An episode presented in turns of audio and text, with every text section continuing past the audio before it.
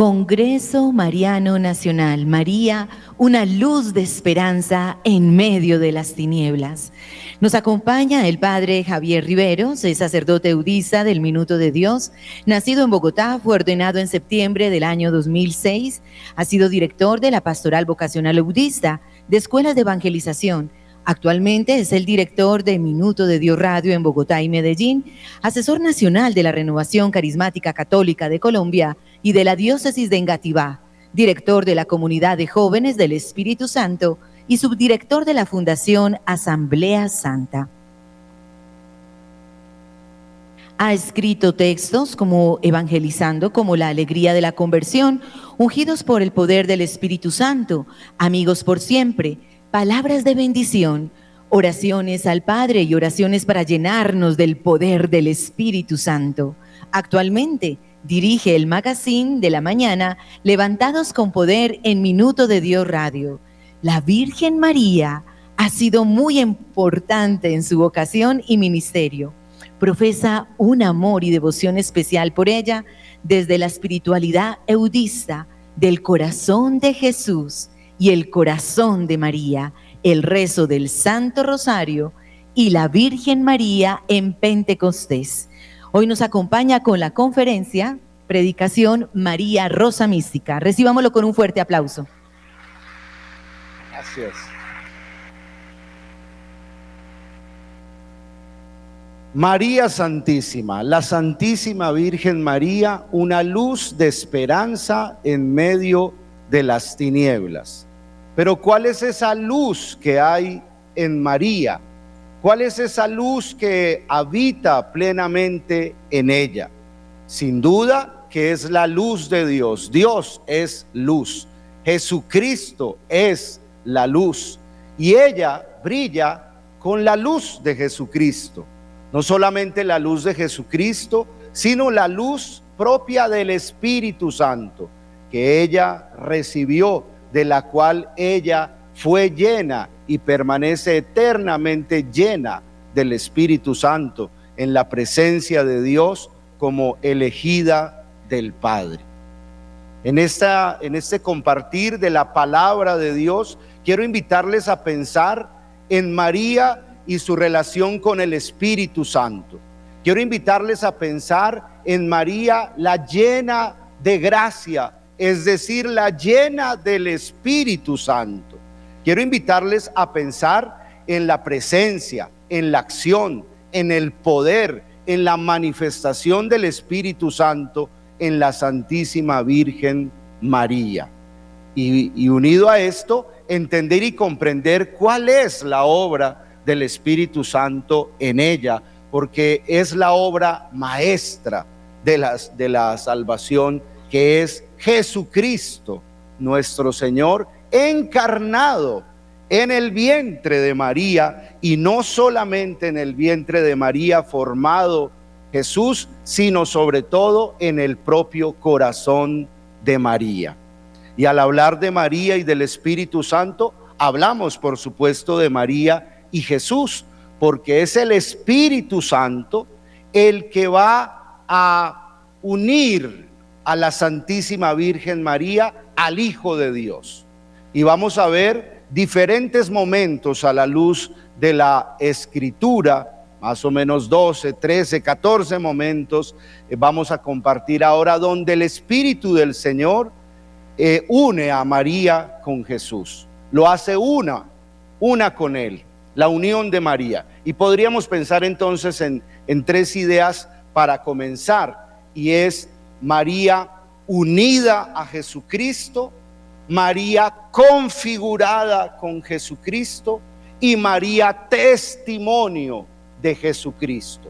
Estas tres cosas son obras del Espíritu Santo, la unión, la configuración y el testimonio de Jesús. Y esto se convierte en el modelo para todos nosotros en la iglesia como discípulos y seguidores de Jesús también llamados a unirnos plenamente a Jesús, también llamados a configurarnos plenamente con Él, también llamados a ser testigos de Él, a dar testimonio de Jesucristo nuestro Señor. Pues estas tres cosas sin Espíritu Santo no son posibles. La unión, la configuración y el testimonio de nuestro Señor Jesucristo. Comencemos entonces viendo en las escrituras un primer pasaje donde aparece esa relación entre el Espíritu Santo y la Santísima Virgen María. Es por supuesto el momento de la anunciación. Si se pudiera ampliar un poco más la pantalla, sería bueno. ¿Alcanzan a ver ustedes allí? Sí. Un poco, bueno. Solo si se puede ampliar un poco sería bien. Primer momento, la anunciación. Lucas capítulo 1, verso 35 dice, el Espíritu Santo vendrá sobre ti y el poder del Altísimo te cubrirá con su sombra. María es la mujer elegida por Dios, escogida para dar a luz al Hijo de Dios. Y Dios, el Padre, ha preparado a la Santísima Virgen María con la acción especial del Espíritu Santo y le hace a ella la gran promesa que ya estaba en el Antiguo Testamento y que ahora llega el momento de su cumplimiento, que es la doble promesa no solo de un Mesías, sino la promesa del Espíritu que sería dado gracias al Mesías. La gran promesa de Dios es darnos un Salvador y es darnos al Espíritu de Dios. Y esas dos promesas se cumplen en María. A María se le dice, el Espíritu del Señor vendrá sobre ti y te cubrirá con su sombra. Ella será cubierta por la sombra del Espíritu, como si las manos del Padre se impusieran sobre la Santísima Virgen María para dejarla a ella toda cubierta, toda llena del Espíritu Santo. El Espíritu Santo vendrá sobre ti y te cubrirá con su sombra. Y darás a luz un hijo.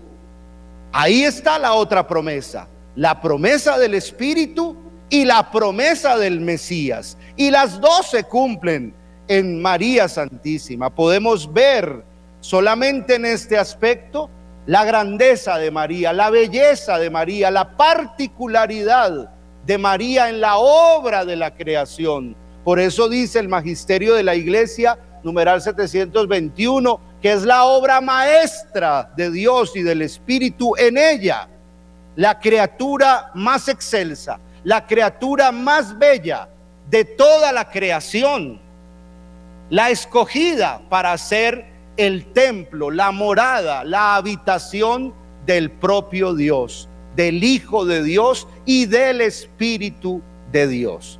Por eso ella es llamada la llena de gracia, que en griego significa, que en griego se dice quejaritomene, quejaritomene, la llena de gracia. Ella está llena de gracia, plena de la gracia de Dios. Y con esto también ya solo los teólogos y la iglesia después vieron en esto la, inmaculada concepción de la Virgen María, que no, no, Dios la preservó de una manera singular en atención a su Hijo Jesucristo, la preservó del pecado. Es la llena de gracia, la quejaritomene. Y podríamos ver en esa palabra quejaritomene, jaris, y jaris es una palabra también muy especial porque habla de carisma es el carisma. Y para los que, los que gustamos y experimentamos eh, lo que se llama la renovación carismática católica, pues cuando hablamos de carisma, estamos hablando, sí, ciertamente no solamente de todas las gracias y de todos los regalos que Dios nos da, de todos los dones que Él nos da para la vida presente y futura, sino que estamos hablando ante todo de la fuente de todos esos carismas, de todas esas gracias, que es el Espíritu Santo. El gran carisma de Dios es su propio Espíritu. El gran Haris es el Espíritu de Dios. Por eso hablar de que ella es quejaritomene, llena de gracia, es ya decir, ella es llena de Espíritu Santo. Ella está llena del Espíritu Santo. Es como si ella, como si ella ya estuviera ahí viviendo la gracia de Pentecostés. Como que ella vivió anticipadamente el don pascual o del Espíritu, el don pentecostal del Espíritu, lo vivió la Santísima Virgen María por el llamado, por la elección que Dios hizo de ella para ser la madre del Hijo de Dios, llegando Jesús y llegando, llegando el Mesías y a la vez llegando el Espíritu de Dios. Primer momento, María llena del Espíritu Santo, cubierta por el Espíritu Santo. Luego, el mismo Lucas nos dice que María se pone en camino. Lucas 1:39. María se fue a, eh, deprisa a un pueblo de la región montañosa de Judea. María se pone en camino, se pone en movimiento. Y esto es algo propio de la acción del Espíritu de Dios. El Espíritu Santo mueve, mueve la iglesia, mueve a los creyentes, mueve toda, toda la obra de Dios. Todo se mueve por el Espíritu de Dios. Jesús mismo, el Hijo de Dios, movido por el Espíritu Santo siempre. Y ahora María, llena del Espíritu Santo, se pone en movimiento, se pone en salida, se pone en camino. Es el Espíritu de Dios el que nos pone siempre en el camino de Dios y el que nos pone en salida y una salida a prisa, sin tardanza, casi que inmediata, como que nos pone a hacer de una vez lo que Dios quiere que nosotros hagamos.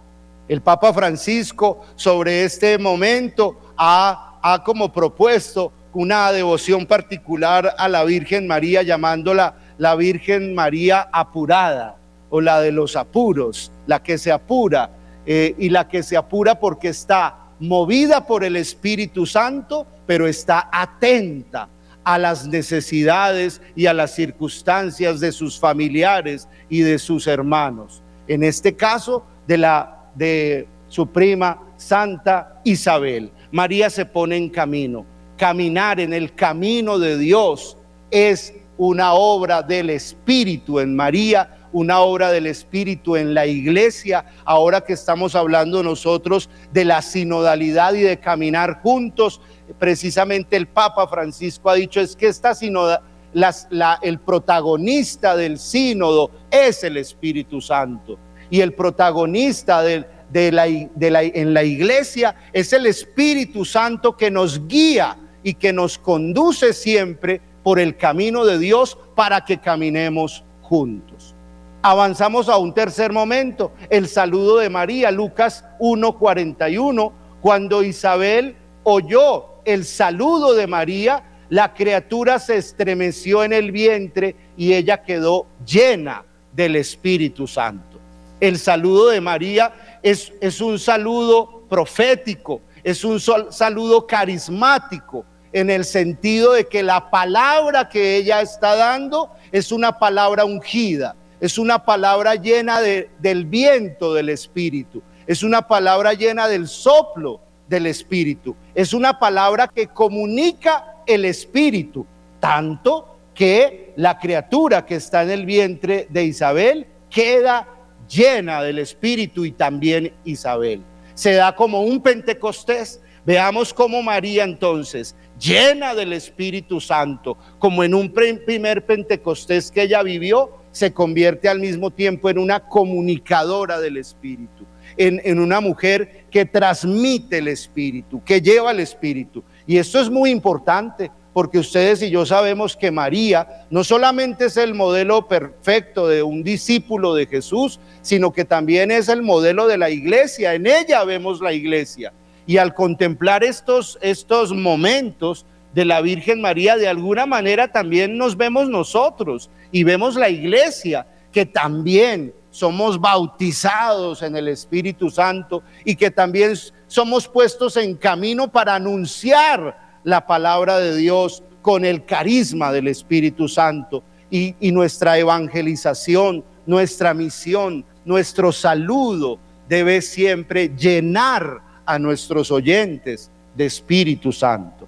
Avancemos un cuarto momento. Tenemos aquí la oración de María.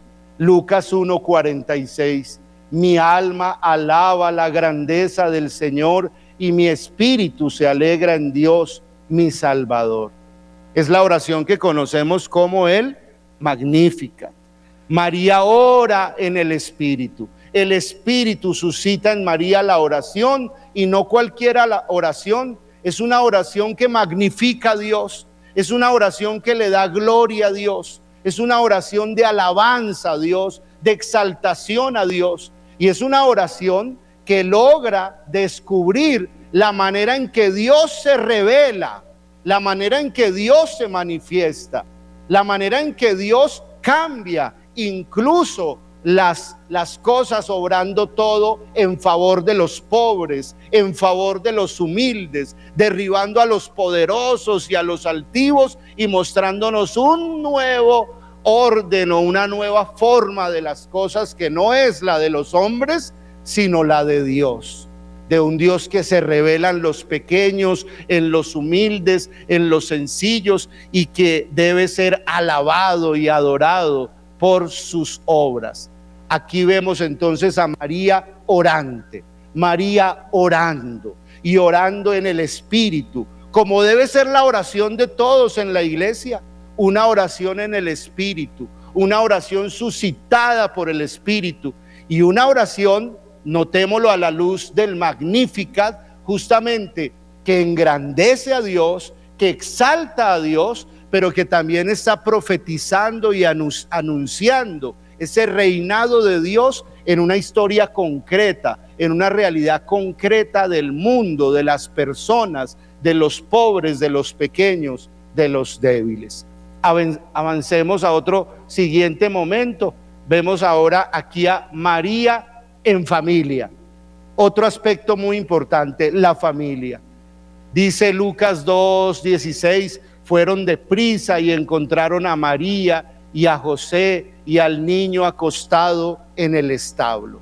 Para este momento ya ha nacido Jesús, ya se ha dado el nacimiento de Jesús y los pastores han ido a buscar al, al Mesías y han ido a adorarlo y dice fueron a prisa. ¿Y qué encontraron? A María, a José y al niño acostado en el pesebre. Pero allí los invito a pensar, cómo, esta obra tan grandiosa de Dios no está desencarnada de nuestra experiencia humana, personal y familiar. Es encarnada en la persona de María y es encarnada en la realidad propia de cómo vivimos los seres humanos, la familia, el hogar. Ella llena de la gracia, ella ungida por el Espíritu, ella ahora habitada por Jesús, por el verbo de Dios, pero ella en familia, ella con José y ella con el niño. Qué palabra tan bella y tan hermosa esta para pensar en nuestras propias familias hoy también, donde Dios quiere habitar, donde Dios se hace presente, donde Dios se convierte en causa de unión de la familia, en causa de luz, de alegría, de felicidad para la familia. María en el ambiente de la familia, María como madre, María como esposa. Todo esto lo vive llena del Espíritu Santo, impulsada, animada, guiada por el Espíritu Santo. Avanzamos a Lucas 2.19. María contemplativa. María dice, guardaba todo esto en su corazón y lo tenía muy presente. Lucas 2, 51. Fijémonos que, que aunque María está llena del Espíritu en la forma que lo hemos dicho, no quiere decir que ella ya lo sepa todo. Está llena de gracia, sin embargo no lo comprende todo. Y es una, una palabra importante para nosotros que a veces pretendemos entenderlo todo, explicarlo todo, saberlo todo cuando en realidad solo Dios sabe todas las cosas y solo Dios puede hacerlas comprender en la forma y en la medida en que Él quiera hacerlo con cada uno de nosotros. Ella es llena del Espíritu, llena de la gracia, pero todo no lo entiende, todo no lo sabe, todo no lo comprende. Siempre queda el espacio de la fe, siempre queda el espacio de la, de la humildad eh, humana ante, y de la pobreza humana ante el misterio de Dios.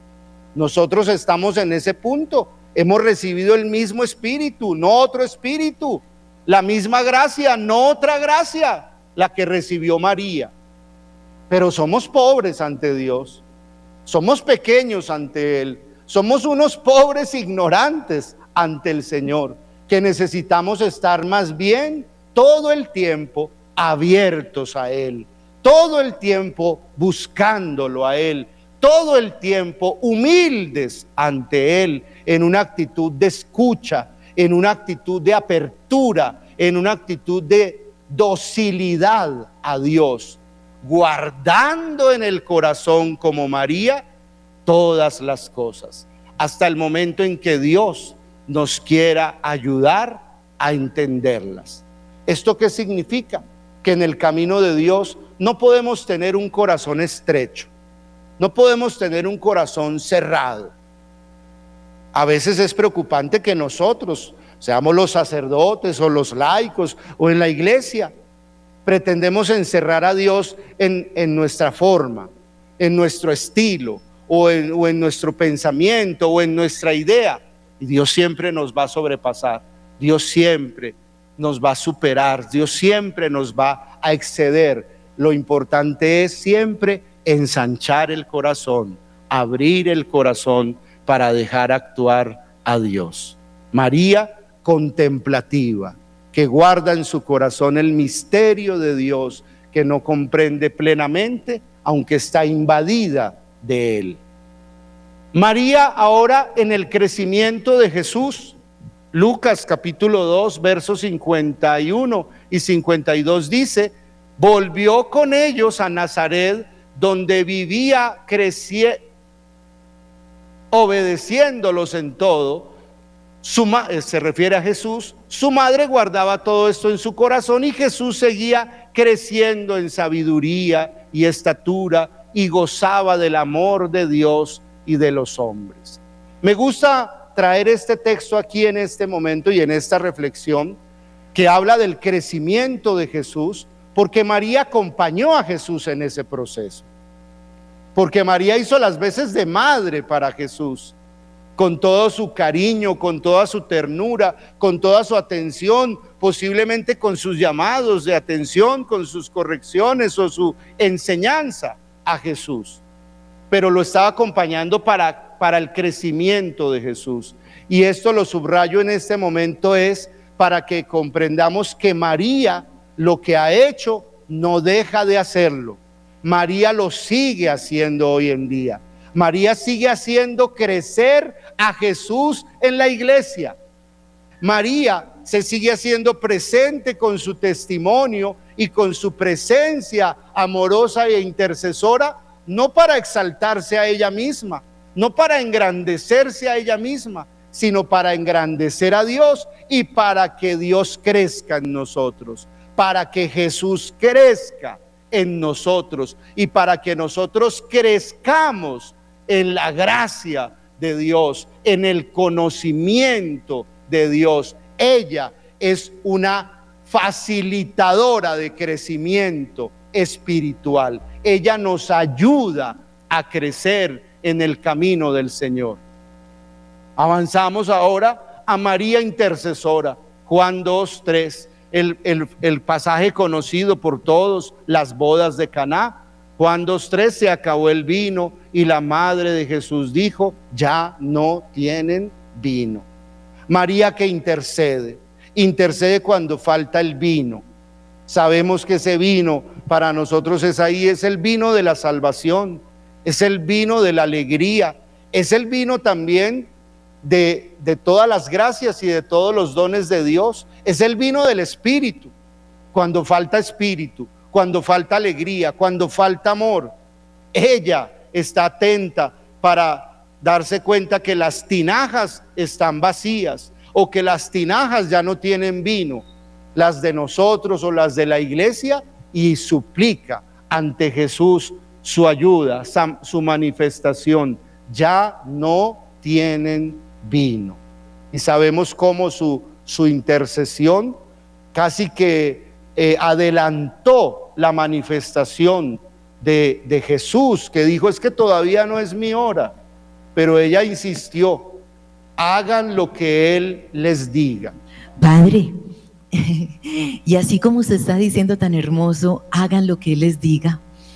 Haga de cuenta, pues yo no soy ¿Quién soy yo para decir que soy en representación de ella? Usted dijo algo muy bello al iniciar eh, su presentación, que esto era como un cenáculo. Sí. Pues lo vamos a invitar a hacer algo diferente. Nos quedan 10 minutos. Sí. Nos encantaría, sabemos que faltan otras dos imágenes, pero para resumir estaría María en la resurrección y María en Pentecostés. ¿Qué tal si usted, ella como intercesora, vamos a pedirle a ella como madre intercesora ante los que están aquí, quienes nos están viendo a través de la señal de Televid, eh, quienes siguen en la radio, en el canal YouTube, en fin, para que seamos testigos de esa intercesión de María a través de esa oración suya, una oración suya especial en estos diez minuticos, como María en la resurrección y en Pentecostés, si le parece, qué pena. Con todo gusto. ¿Quieren que hagamos esto? Muy bien. Con todo gusto, pues dispongámonos para esa oración. Yo creo que para concluir esto, lo que estamos diciendo es la unión de María con Jesús, la configuración de María con Jesús y el testimonio de María con Jesús en el poder del Espíritu Santo, porque María nada es por sí misma, Jesús es todo en ella y Jesús es todo en ella porque el Espíritu Santo es todo en ella. San Juan Eudes, el fundador de los padres eudistas a la comunidad que pertenezco, tiene una bella espiritualidad sobre esto. El corazón de Jesús y el corazón de María, dice, se funden en un solo corazón. Y dice María se une tanto a Jesús que quien ve a María ve a Jesús y quien ve a Jesús puede vislumbrar en él a María. Así que de eso se trata y esa es la unión eh, que el Espíritu de Dios hace en nosotros y es lo que vamos a pedir ahora, esta gracia de Pentecostés, que en el caso del Evangelio de Juan estaba María al pie de la cruz cuando Jesús exhaló el Espíritu María estaba ahí en ese momento en que eh, Jesús empezó a dar el Espíritu, pero luego allá en el aposento alto, como presidiendo a los apóstoles en la oración, para que se abrieran al Espíritu que ya ella había recibido. Hagamos eso en este momento por nosotros, por nuestras familias, por la iglesia, por nuestro país y por el mundo de hoy. Estamos en la antesala de un grandioso Pentecostés prometido por el Señor que cubrirá toda la tierra, porque la tierra será llena del conocimiento y de la gloria del Señor. Así que los invito a que nos pongamos de pie. Toda la tierra adorará al Señor, toda la tierra verá la obra de Dios, toda la tierra quedará llena del Espíritu de Dios y para nosotros puede parecer raro ahora que parece que el mundo se aleja más de Dios, ahora que parece que, que todo es un poco más frío espiritualmente, pero el Señor es el que hace siempre su obra. El mundo no se le ha salido ni se le saldrá de las manos al Señor. Lo que sí es importante es que nosotros seamos una iglesia orante, una iglesia suplicante, una iglesia abierta y dócil al Espíritu Santo, una iglesia quejaritoménica, una iglesia llena de gracia, llena del Espíritu de Dios, como el Señor es lo que quiere para nosotros. Los invito a que oremos acá en el nombre del Padre, del Hijo, del Espíritu Santo. Amén. Padre Dios, gracias por este momento que nos das de oración a la luz de tu palabra, contemplando las maravillas de tu poder al darnos a tu Hijo prometido como Señor y Salvador nuestro, y en Él al Espíritu Santo también prometido para llenar nuestras vidas. Amado Dios, hoy nos unimos en oración con toda la iglesia, como si este momento fuera un cenáculo, un aposento alto, en comunión con el Papa, con los obispos, nuestros obispos, sacerdotes, religiosos, religiosas, laicos, servidores, todo el pueblo bautizado por Dios. Nos unimos en oración para suplicar, Señor, que se actualice y que se renueve en nosotros la gracia de Pentecostés, de un nuevo Pentecostés para toda tu iglesia y también para el mundo entero. Nos unimos en oración, Señor, suplicando que seas tú, Señor, el que nos cubras con tu sombra, el que nos llenes de tu presencia, el que enciendas de nuevo el fuego de tu espíritu en nuestros corazones el que nos llenes de, la luz de tu espíritu para ser testigos de Jesucristo en este mundo de hoy, testigos del amor, testigos de la verdad, testigos de la paz. Amado Señor, en el nombre de tu Hijo Jesucristo y por la intercesión de la Virgen María, danos tu espíritu, danos un nuevo Pentecostés. Los invito a orar en voz alta aquí, los que están viéndonos a través de Televid y también de YouTube y los que nos escuchan a través de la emisora del minuto de Dios. Oremos un momento en voz alta. Ven Espíritu Santo, ven Espíritu de Dios. Ven Señor como viniste sobre María Santísima. Ven Espíritu Santo como viniste el día de Pentecostés. Ven sobre la iglesia Ven sobre el pueblo de Dios en este tiempo, en este día de hoy. Ven Espíritu Santo con tus dones, con tus gracias, con tus carismas. Ven Espíritu Santo, santificador. Ven Espíritu Santo, renovador. Ven Espíritu Santo con todos los carismas, con todas las gracias, con toda la fuerza para que nosotros hoy podamos ponernos en camino para que nosotros hoy podamos dar testimonio de Jesús, para que nosotros hoy podamos llevar la luz de Jesús a un mundo que necesita de Dios. Bendito seas, Señor, alabado seas, gloria a ti. Te alabamos y te bendecimos, te exaltamos, Señor. Ven, ven, Espíritu Santo, clamémoslo, pidámoslo, supliquémoslo para el Papa, para los obispos, para todos los sacerdotes, para todas las naciones, aún para los gobernantes de las naciones, para las autoridades en cada pueblo y nación, para que se acaben las guerras, para que se acabe la violencia, para que cese la destrucción humana, para que volvamos el corazón a Dios. Ven Espíritu Santo, ven Espíritu de Dios, ven sobre Colombia, nuestro país, sobre nuestras autoridades espirituales y civiles. Ven Espíritu Santo sobre la iglesia en Colombia, ven sobre nuestros, nuestras autoridades en Colombia, Señor, presidentes, gobernantes, alcaldes, eh, todos en, en el pueblo colombiano, Señor, estemos asistidos, iluminados por el Espíritu Santo. Bendito seas, Señor, alabado seas, gloria a ti. Ven, Señor, ven sobre las familias, ven sobre los hogares, ven para que en los hogares se viva el amor de Dios. Ven para que en los hogares no falte nunca la palabra de Dios, el pan de la palabra y el agua del Espíritu. Ven, ven Espíritu Santo, ven sobre los jóvenes para que no se pierdan en la delincuencia, para que no se pierdan en las ideologías, para que encuentren el camino del amor y la felicidad en Jesucristo el Señor. Ven, ven Espíritu Santo sobre los jóvenes, los niños, los adultos mayores, sobre todos en la iglesia. Ven Espíritu Santo, ven Espíritu Santo, sopla de nuevo tu espíritu en la iglesia, en este cenáculo. Llena este cenáculo, llena este lugar de tu presencia, llena nuestros corazones de tu espíritu, Señor, en este día de hoy. Y haznos dóciles al espíritu como María haznos abiertos y dóciles y entregados al Espíritu como María Santísima. Ven Señor, gracias Señor, bendito seas Dios, bendito seas Señor. Demos gracias a Dios, alabemos y bendigamos a Dios para concluir esta oración. Demos gracias, alabemos, bendigamos el nombre del Señor.